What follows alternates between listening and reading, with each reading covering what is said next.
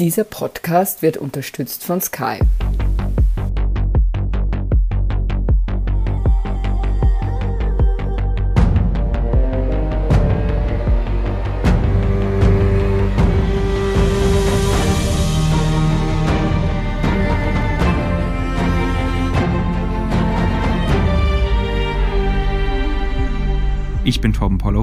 Ich bin Doris Prisching. Sie hören Serienreif, den Podcast über die zukunftsweisende Welt der Serien. Wir lieben Serien, aber auch die Welt davor, dazwischen und dahinter. Heute wollen wir einen Blick in die Zukunft werfen. Wir schauen uns an, was die nächsten Monate an Serienhighlights bringen und worauf wir uns besonders freuen. Was man jetzt schon sagen kann, es wird ein ziemlich starkes Quartal. Du stimmst mir doch zu, Torben. Das definitiv. Also da kommt einiges auf uns zu und ich denke, da ist wirklich für jeden was dabei. Also wenn ich bei mir in meiner Liste schaue, das ist Star Wars, Marvel, Fantasy, das wird wirklich super. Findest du eigentlich, man merkt den Serien schon Corona an? Also jetzt rein thematisch sind wir da wieder mehr im Eskapismus? Ich finde, es ist ein guter Punkt und ich glaube, da ist auf jeden Fall was dran. Also man muss halt immer bedenken, dass natürlich auch die großen Produktionen von dieser Pandemie betroffen sind, sprich die Qualität kann definitiv schwanken, aber ich glaube, dass besonders jetzt Serien umso wichtiger sind, um eben aus diesem Alltagstrott, den man halt doch ja hat nach diesem Jahr, dass man da rauskommt. Mhm. Man beobachtet das durchaus an sich selber auch, kann ich sagen, oder? Ja, genau, genau. Okay, aber der Reihe nach fangen wir mal an. Worauf freust du dich denn am meisten? Da würde ich sagen, fangen wir direkt mit dem vielleicht besten Universum aller Zeiten an, nämlich der Star Wars Welt. Und da kommt was Neues, und zwar die Animationsserie The Bad Batch.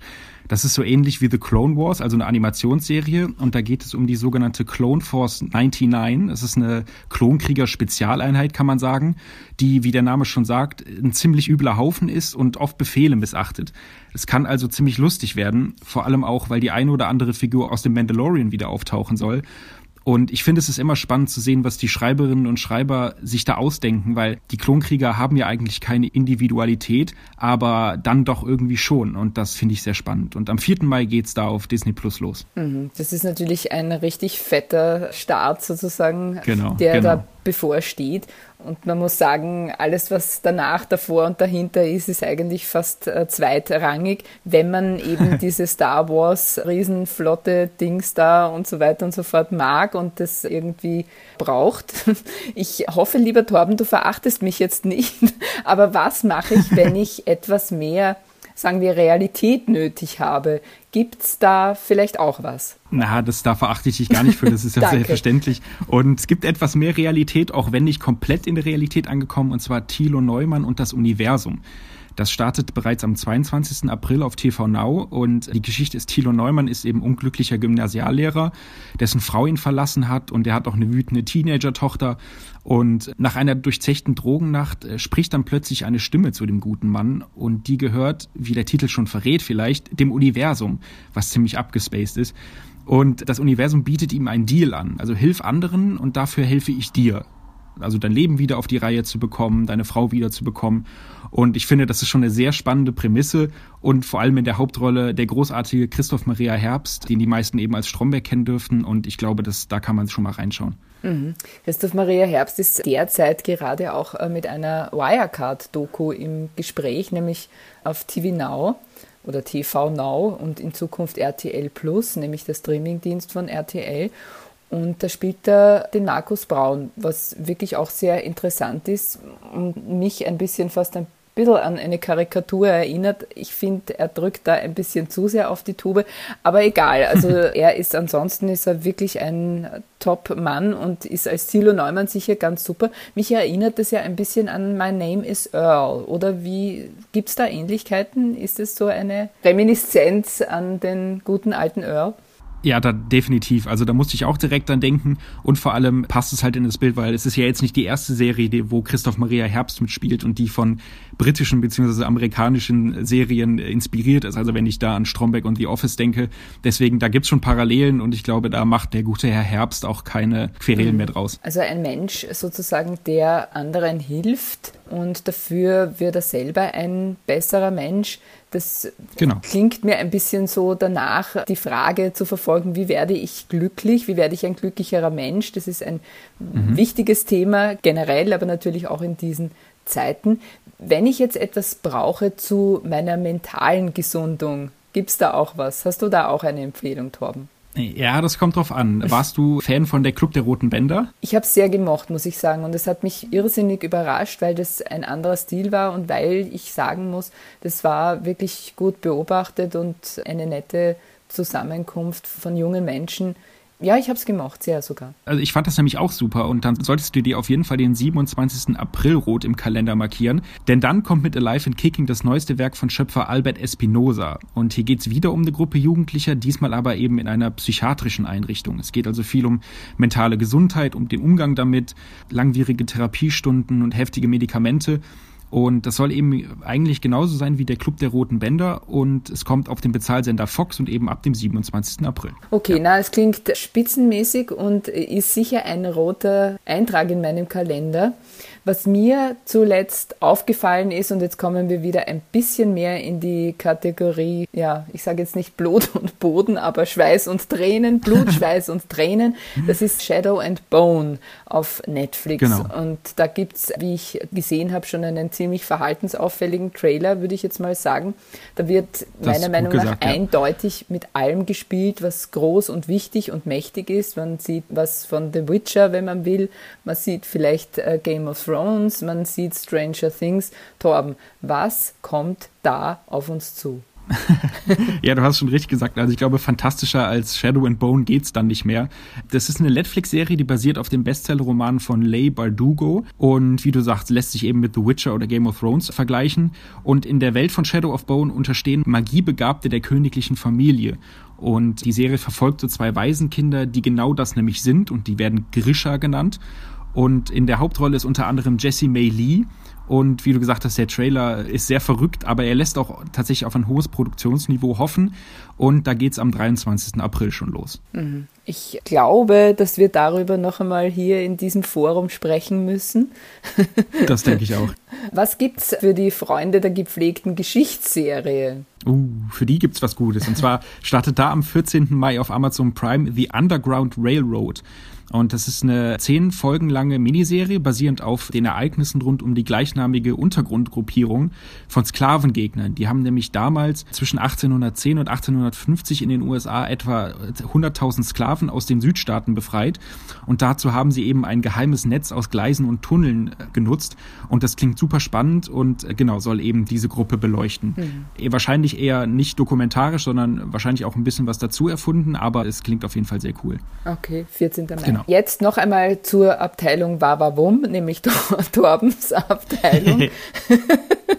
Deine ultimative Marvel-Empfehlung haben wir natürlich auch dabei für das zweite Quartal. Was gibt's hier zu erwarten? Großes, glaube ich. Genau, genau. Zu guter Letzt und dann halte ich auch meinen Mund mit meinem Fantasy- und Science-Fiction-Kram. Äh, es kommt nämlich noch Loki auf Disney Plus und da freuen sich, glaube ich, sehr viele Fans drauf. Die Serie dreht sich nämlich eben um den Asgard-Bösewicht und den Bruder von Thor, startet am 11. Juni und ich glaube, Loki mag fast jeder, der die Filme geschaut hat. Mhm. Und auch wenn er als purer Bösewicht angefangen hat, hat das ja sich so ein bisschen gewandelt und ist zum charismatischen Charakter geworden. Und die Trailer lassen auf jeden Fall auf eine heitere Zeit hoffen. Und da bis jetzt die Disney-Marvel-Serien auch schon überzeugt mhm. haben, glaube ich, kann man sich da sehr drauf freuen. Ich als Ahnungslose muss ja an dieser Stelle gleich eine ahnungslose Frage stellen. Gibt es dann wiederum Verbindungen zu anderen? Also ich denke natürlich an Wanda Vision und die andere, wie hieß die nochmal? Jetzt verachtest du mich wirklich, äh, weil ich dieses... The Falcon and the Winter Soldier. Ah, genau, ja. The Falcon and the Winter Soldier. Gibt es hier dann Anknüpfungen wieder und Rückbezüge und so weiter und so fort? Also ich denke, dass es Rückbezüge geben wird, weil, wenn ich mich recht erinnere, ist Loki ja getötet worden und äh, ist aktuell eigentlich gar nicht mehr da. Achtung, Spoiler. Mhm. Aber ich denke, dass es eher um die Vergangenheit gehen wird und dass man so ein bisschen drauf schaut, was Loki denn sonst so gemacht hat. Also mhm. ich glaube nicht, dass es einen Einfluss auf die Zukunft haben wird, aber vielleicht, ich lasse mich da auch gerne eines Besseren belehren. Wunderbar, wunderbar. Ich glaube, da werden wir dann auch wieder drüber reden. Es ist nämlich wirklich super, super, Bestimmt. super angenehm, dass man dich über diese Sachen alles, alles fragen kann. Du weißt einfach alles darüber, oder? Ist es so, ne? Manchmal weiß ich auch nicht weiter, aber ich, ich tue mein Bestes. Wunderbar. Okay, dann würde ich sagen, wir machen eine kurze Pause und melden uns gleich wieder bei Serienreif. Bleiben Sie dran, es geht gleich weiter mit unserer Serienvorschau. Wir reden über Kate Winslet, Grey's Anatomy, The Handmaid's Tale, The G und Intergalactic. Brian Cranston vertuscht einen Mord. Jude Law ist der neue Papst. Und Nikolas Ovtcharek jagt den Krampus. Du musst es sehen, um es zu verstehen. Erlebe die besten Geschichten an einem Ort. Nur bei Sky.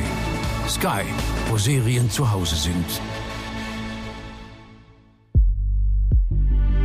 Da sind wir wieder bei Serienreif, dem Podcast über die laute und leise Welt der Serien. Wir machen weiter mit unserer Serienvorschau, was Sie in den nächsten Monaten nicht verpassen dürfen und wo Sie schon jetzt Ihre Markierungen im Terminkalender machen können. Und Doris, wie es scheint, bist du heute eher für die leiseren Töne zuständig. Was hast du denn in der Abteilung Soft Skills zu bieten? Ja, ich würde schon sagen einiges. Also neben dem Lauten darf auch das Leise laut sein. Gehen wir weiter. Und zwar, ich freue mich sehr auf Mayor of Easttown. Kate Winslet stand bereits hm. 2011 als faszinierende Mildred Pierce für HBO vor der Kamera. Die Serie wurde mit Emmys überhäuft und das könnte nun durchaus auch in Mayor of Easttown passieren. In dieser achteiligen Miniserie spielt sie den Detective einer amerikanischen Kleinstadt, die als jugendliche Basketballerin eine ruhmreiche Vergangenheit hat, also nämlich in diesem Regionalteam dieser mhm. Stadt. Da gibt es einen Jahrestag und da erinnern sich alle an den matchentscheidenden Wurf von Mayer. Und ihr selber ist es aber ziemlich egal. Sie ist davon genervt und insgesamt desillusioniert. Sie wirkt eigentlich frustriert. Die Dinge beginnen sich mhm. aber dann zu ändern, als sie den Mord an einem Mädchen untersuchen muss, was die Bewohner der Stadt natürlich ziemlich in Aufruhr versetzt und Mayor of Easttown ebenfalls. Sie spürt da die Erwartungen der Menschen und zweifelt, diese erfüllen zu können. Die, die Serie hat sieben oder acht Folgen, das weiß ich jetzt nicht ganz genau. Sie wird am 18. April auf HBO Max in den USA Premiere haben und ab 21. Mhm. Mai ist sie dann auf Sky zu sehen. Und auch da würde ich sagen, wir müssen noch einmal detaillierter darüber sprechen. Es klingt auf jeden Fall sehr gut, das stimmt. Aber Doris, ehrlich gesagt, frage ich mich ja schon die ganze Zeit, also eigentlich fast seit einem Jahr oder halben Jahr vielleicht, wo die Serie über Corona ist. Also was kann ich gucken, wenn ich dann doch noch mal mehr Bock auf Virus habe? Ja, also es gibt schon so einige versprengte Serien oder Filme über Corona.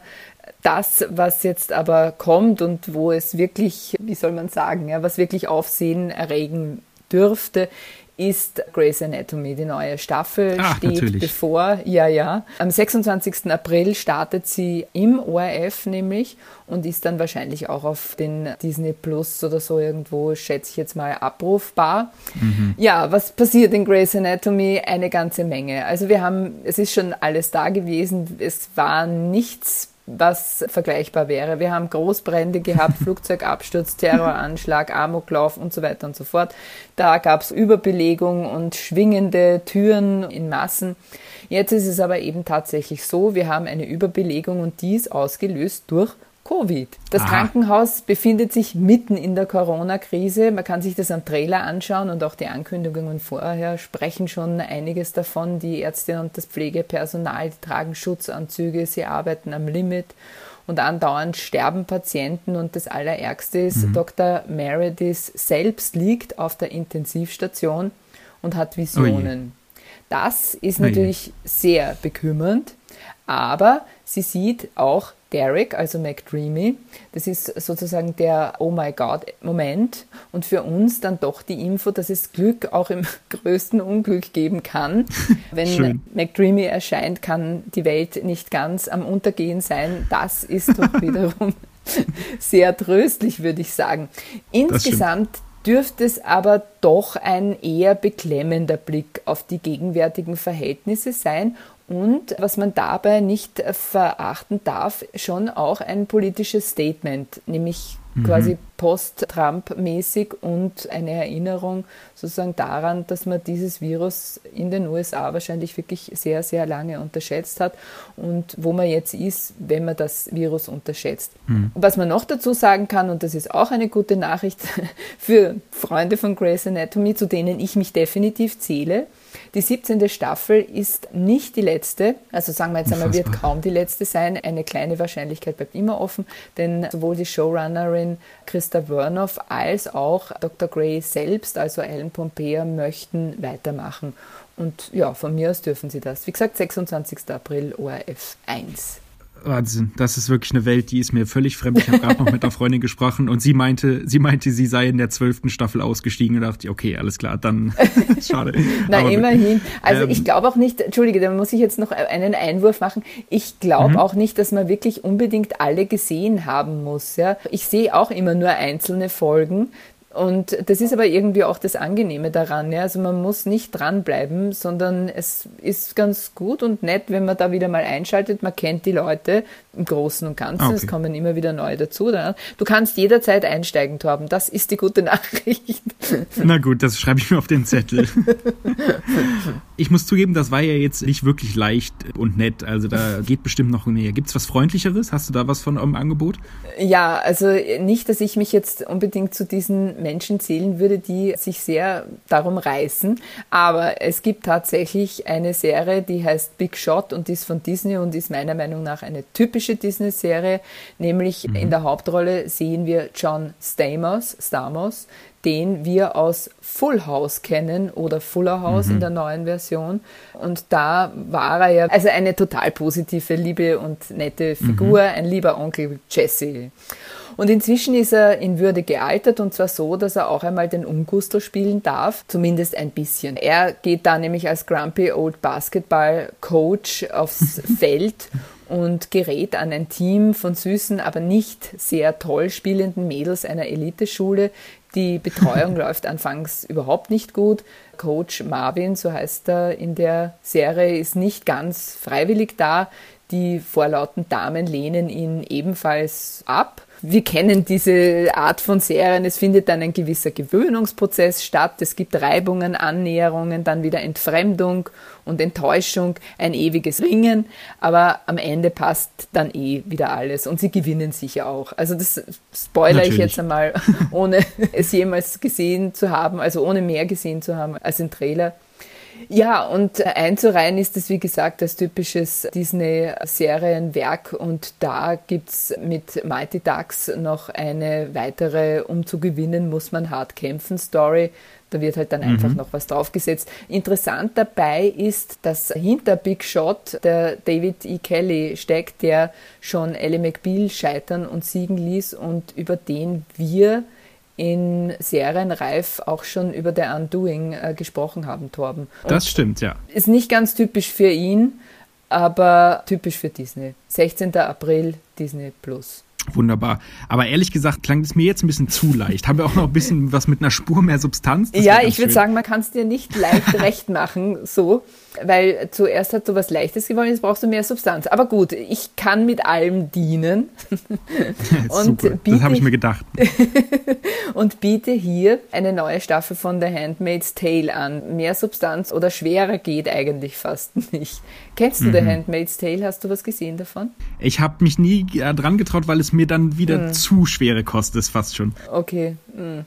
schade. Na gut, also es ist auf jeden Fall so, dass man sich natürlich schon die Frage stellen kann, dass angesichts des Starts der vierten Staffel kann man sich fragen, ob man wirklich einen Serienerfolg wie ein Stück Zitrone auspressen muss, bis wirklich kein einziger Tropfen Saft oder Kraft mehr rauskommt. Im ja. Fall von The Handmaid's Tale kann man sagen, man kann man muss nicht, aber man kann. Ja. Elisabeth mhm. Moss ist wirklich eine Darstellerin, an der man sich generell nicht satt sehen kann. Das ist auch in mhm. The Handmaid's Tale nicht anders. In der ersten Serienrunde hat das noch wahnsinnig gut funktioniert. In der zweiten, dritten kann man natürlich dieses hohe Level, finde ich, nicht ganz halten. Aber trotzdem, ja, es ist trotzdem so, dass man immer noch mehr von diesem Befreiungskampf sehen will und muss, weil Befreiungskampf mhm. für diese gute Sache wirklich etwas ist, was noch nicht ausgestanden ist und hier auf gar keinen Fall.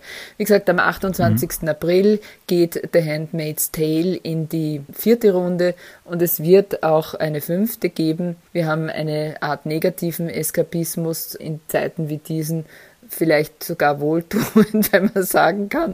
So schlecht geht es uns stimmt. dann doch wieder nicht. Das stimmt. Aber es kommt auch immer auf die Tagesverfassung an wahrscheinlich. Also was ist denn, wenn ich so ein bisschen mich nicht runterziehen lassen will? Wie kann man so eine Erholungspause denn danach noch füllen? Ich führe an dieser Stelle immer Call My Agent ins Spiel, weil meiner Meinung nach das wirklich so eine angenehme, leichte und wirklich lustige Unterhaltung ist, die aber total nahe an der Realität Realität ist. Call My Agent, da geht es um eine Agentur, die Schauspielerinnen vermittelt und dabei sozusagen die ganz normalen Verwerfungen in diesem Business ziemlich genau auf den Punkt bringt. Also zum Beispiel, mhm. wer sagt der Top-Schauspielerin, dass Quentin Tarantino für das nächste Engagement abgesagt hat, weil sie mhm. mit, ich glaube, ich weiß nicht, 40 Jahren oder so zu alt ist für die Rolle? Was macht oh man mit dem Schauspieler, der aus seiner Rolle als Weltkriegsdeserteur nicht mehr herausfindet? Und wie begegnet man Schauspielerinnen, die zu absonderlichen Allüren neigen. Das alles wird in dieser französischen Serie verhandelt. Sie ist total französisch. Es ist auch wirklich ganz, ganz schön, diesen Lebensstil äh, zu sehen. Und die Idee zu dieser Serie stammt äh, von Schauspieler und Produzenten Dominique Besnard. Und der ist selbst oder war selbst Chef einer Casting-Agentur. Er weiß also sozusagen, wovon er spricht. Und wie gesagt, mhm. also man sieht es total. Und am 28. April, rot ankreuzen, 28. April geht die fünfte Staffel an den Start.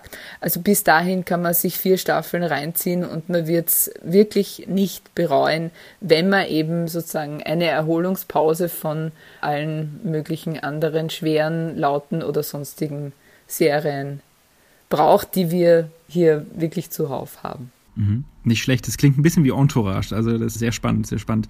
Und jetzt muss ich aber nochmal nachfragen. Hast du noch eine richtig, richtig gute Serie im Start? Also wo du sagen willst, das muss jeder von uns geschaut haben. Ja, also ich bin natürlich schon Fan von Lena Waith und da kommt jetzt am 23. Mai, allerdings in den USA, man wird wahrscheinlich ein bisschen warten müssen, bis sie dann zu uns kommt, gibt es die Serie The G.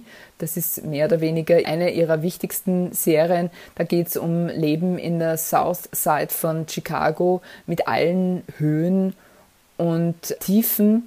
Und der Variety hat das irgendwie so schön äh, gesagt, dass sie die Regeln Hollywoods geändert hat und Hollywood bereit mhm. ist, nach ihnen zu spielen. Also was Diversity betrifft, hat sie unglaublich viel bewegt und sie mhm. selbst sagt aber, ich will seit jeher einfach nur Geschichten erzählen von Menschen, die mich interessieren. Ich freue mich, wenn ich dazu beitrage, die Film- und Fernsehlandschaft zu verändern, aber mein Ziel war das nie. Und ich finde diesen Anspruch so attraktiv und das setzt sie so gut das ist um. Schön, ja. Mhm. Also ich kann das nur empfehlen. Jetzt habe ich aber trotzdem noch zum Schluss eine Gin Bum Serie. Ja, bitte. Damit ich nicht so alleine dastehe. Und zwar am 6. Mai kommt Intergalactic. Und Intergalactic, Torben, du wirst es sehen, ist unglaublich. Man hält es, also ich halte es fast nicht aus. Für dich könnte es sein, dass es sozusagen dein Notwendigkeitslevel an Action gerade erreicht oder erfüllt. Aber diese Serie ist wirklich irre, weil ich glaube wirklich, dass sie vom Soundkonzept bestimmt ist. Das okay. ist so ein irres Tempo und tatsächlich eine Wahnsinnsstimmung. Inhaltlich ist es schräg auch, also wir schreiben das Jahr 2143. Die schlechte Nachricht für uns jetzt auch, die Welt ist da kein besserer Ort geworden. London liegt Verdammt. total, na, was hast du glaubt? London liegt total in Schutt und Asche. Die gute Nachricht, man kann aber immerhin wieder in Bars abhängen. also, also. das also. funktioniert. Also. Und da gibt es jetzt dann sozusagen die junge Rekrutin Ash Harper und die ist gerade von einer mörderischen Verfolgungsjagd in irgendeinem Chat zurückgekommen. Sie hat eine gefährliche Verbrecherin unschädlich gemacht. Es läuft also gut, sie hat Karrierepläne, sie ist wie gesagt sehr jung und sie will halt da irgendwie weiter, aber Schuld an ihrem Unglück quasi, das ihr bevorsteht, ist die Mutter. Das ist, kann man sagen, mhm. auch keine Psychofigur oder keine Figur aus Psycho und auch sonst kein Science-Fiction-Korpus, sondern ihre tatsächliche Mutter. Das ist mhm. nämlich eine der Kommandantinnen dieser ziemlich kaputten Zukunftsgesellschaft und Ash Harper muss dann weg. Also sie wird in die Verbannung geschickt, weil sie eines Verbrechens beschuldigt wird, das sie natürlich nie begangen hat. Sie landet, sie landet in einem Raumschiff voller wirklich gemeiner, biestiger Frauen. Klingt jetzt irgendwie aufregend, ist aber wirklich furchterregend. Und na, es klingt vielleicht sogar eh auch furchterregend, ja, wenn man. Sie will, das stimmt, ja. Ich finde es sehr furchterregend, ehrlich gesagt. ich auch. Sie will also nur raus, ja. Und es folgt also eine Action, ein Tempo und wie gesagt ein Sounddesign. Das ergibt eine Serie, bei der einem wirklich vom Hinhören schwindlig wird da ist meiner Meinung nach, aber da können wir uns vielleicht auch noch mal überhalten, wirklich der vorrangige mhm. Anspruch der Videogame macht Serie und so schaut es dann aus. Ab 6. Mai ja. gibt es das bei Sky. Super spannend, super spannend. Doris, damit äh, würde ich sagen, sind wir durch mit der heutigen Folge. Und wenn Ihnen dieser Podcast gefallen hat, dann freuen wir uns natürlich über eine 5-Sterne-Bewertung. Und damit Sie keine Folge mehr verpassen, abonnieren Sie uns einfach bei Apple Podcasts, Spotify oder wo auch immer Sie Ihre Podcasts hören. Das nächste Mal hören wir uns dann am 29. April und dann geht es nämlich, wie wir schon angekündigt haben, über Shadow and Bone hier weiter. Wir danken Scholt Wilhelm an den Reglern und äh, danken Ihnen fürs Zuhören. Bis zum nächsten Mal und frohes Schauen. Ciao, ciao.